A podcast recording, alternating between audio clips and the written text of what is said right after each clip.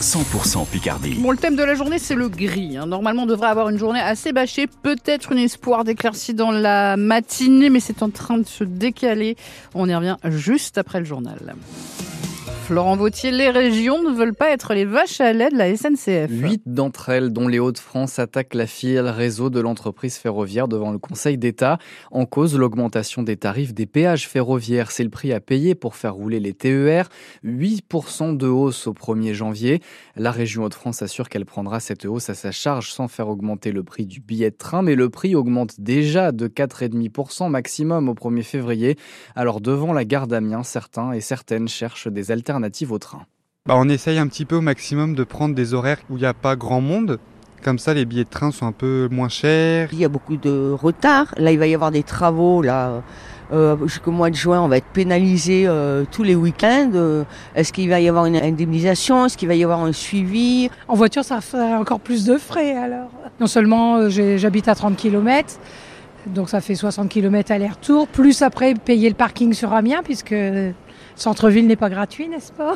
Moi, je sais que j'ai pris le train le matin, il était à 10 euros. Bah là, euh, ça a flambé avec euh, l'inflation aussi. hein. On se pose peut-être la question de prendre la voiture ou euh, de faire du covoiturage. On est obligé de, de renoncer au train et de faire euh, autrement, euh, malheureusement. La décision du Conseil d'État sur la hausse des tarifs des péages ferroviaires sera rendue d'ici quelques semaines.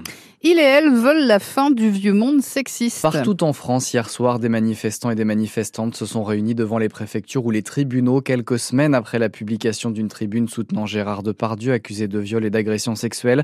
À Amiens, ils étaient une centaine devant le palais de justice, notamment Marie-Laure Delattre. Cette femme, aujourd'hui âgée d'une soixantaine d'années, a été l'une des victimes de Patrick Poivre d'Arvor.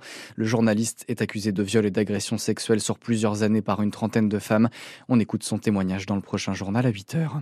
Premier conseil des ministres tout à l'heure à 11h pour l'équipe de Gabriel Attal. Ils seront 14 autour de la table ce matin. Bruno Le Maire, Gérald Darmanin ou Éric Dupont-Moretti gardent leur poste. D'autres changent d'attribution en ont de nouvelles. C'est le cas d'Amélie Oudéa Castera qui récupère l'éducation nationale en plus des sports. De quoi mettre les syndicats d'enseignants en colère. La secrétaire générale du SNES FSU, Sophie Vénitité, parle même de mépris. Je suis quand même euh, très en colère, euh, très en colère de voir euh, comment est traitée l'éducation nationale. On vit une crise sans précédent, on a du mal à recruter des profs, les profs démissionnent, il y a une vraie crise de sens à l'éducation nationale. Et on va avoir une ministre à mi-temps. Une ministre qui ne va pas pouvoir s'occuper de l'éducation nationale euh, à temps plein.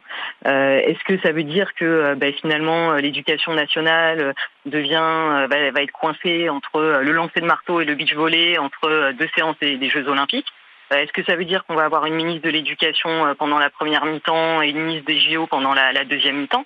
Enfin, c'est assez inconséquent et assez irrespectueux de, de ce qui se passe dans l'éducation nationale. Et finalement, euh, je pense que l'information principale, c'est que Gabriel Attal reste ministre de l'Éducation nationale et que le centre de gravité de l'éducation nationale n'est plus rue de Grenelle. Parmi les nouvelles têtes de ce gouvernement Attal, on retrouve la députée macroniste Marie Lebec au ministère des Relations avec le Parlement, et puis deux ministres venus de la droite, Catherine Vautrin, présidente du Grand Reims et ancienne ministre sous Jacques Chirac, récupère le travail, mais aussi les solidarités et la santé. Plus surprenant, la nomination à la culture de Rachida Dati à la place de Rima Abdul-Malak. L'ancienne garde des Sceaux a donc été exclue dès hier soir de son parti Les Républicains. La liste complète des 14 ministres du premier gouvernement Attal est à retrouver sur francebleu.fr. La nouvelle ministre du Travail, Catherine Vautrin, qui devra poursuivre l'objectif plein emploi fixé par Emmanuel Macron d'ici 2027, avec notamment l'application concrète de la loi dite plein emploi adoptée en fin de semaine, en fin d'année dernière. L'un des changements visibles, c'est le changement de nom de Pôle emploi en France Travail depuis le 1er janvier. Mais ça n'est pas que cosmétique. Les bénéficiaires du RSA devront maintenant s'inscrire comme demandeurs d'emploi et réaliser 15 heures d'activité hebdomadaire. Comment cela va se mettre en place dans les agences France Travail de la Somme On en parle à 8h10 avec l'invité de France Bleu Picardie, Benoît Petit, directeur territorial de France Travail dans le département. Et ce matin, sur France Bleu Picardie, on vous pose cette question. Est-ce plus compliqué avec les changements des dernières années d'avoir accès aux aides sociales?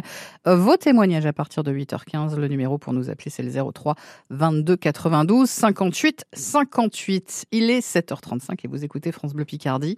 Les mineurs peuvent désormais passer leur permis, Florent. Et oui, depuis le 1er janvier, plus besoin d'attendre 18 ans pour avoir le droit de conduire quand on ne fait pas la conduite accompagnée. C'est possible désormais dès 17 ans. À Amiens, les auto-écoles voient leurs inscriptions en hausse depuis l'annonce de ce changement l'année dernière. Joséphine Ortuno est montée en voiture avec une monitrice et un élève de l'auto-école Driver rue des Otages.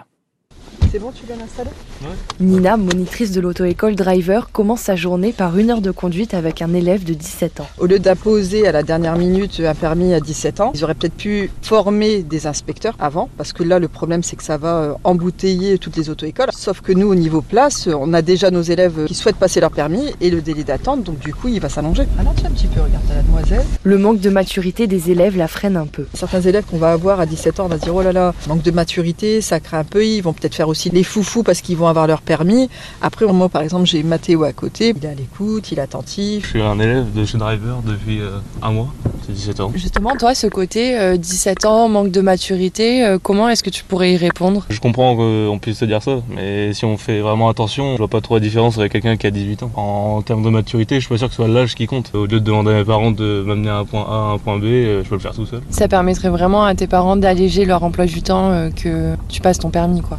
Oui, parce que déjà ils travaillent jusque tard. Je pense que ça les allégerait vraiment que moi je puisse rentrer et qu'ensuite ils aillent chercher mon frère et ma soeur euh, tranquillement. Tu l'espères avoir quand ton permis? J'aimerais bien euh, juste l'avoir pour euh, les vacances d'été, pour partir avec mes potes. Bon, ben on croise les doigts alors. Et pour faire face à la hausse du nombre d'élèves, l'auto-école Driver prévoit de recruter de nouveaux moniteurs et d'acheter deux voitures supplémentaires. Une délégation d'artisans taxis attendue au ministère de la Santé aujourd'hui.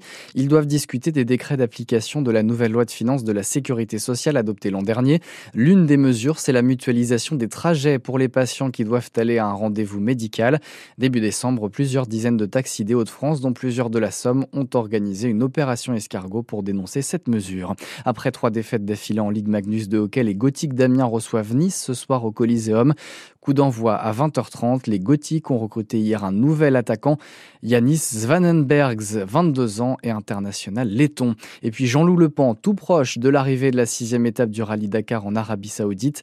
Le pilote moto d'Epeville dans la Somme est passé en dixième position au dernier pointage tout à l'heure avant l'arrivée. Et pour la première fois dans l'histoire du Dakar, les concurrents ont passé la nuit à mi-parcours de cette étape dans des tentes sans possibilité d'assistance.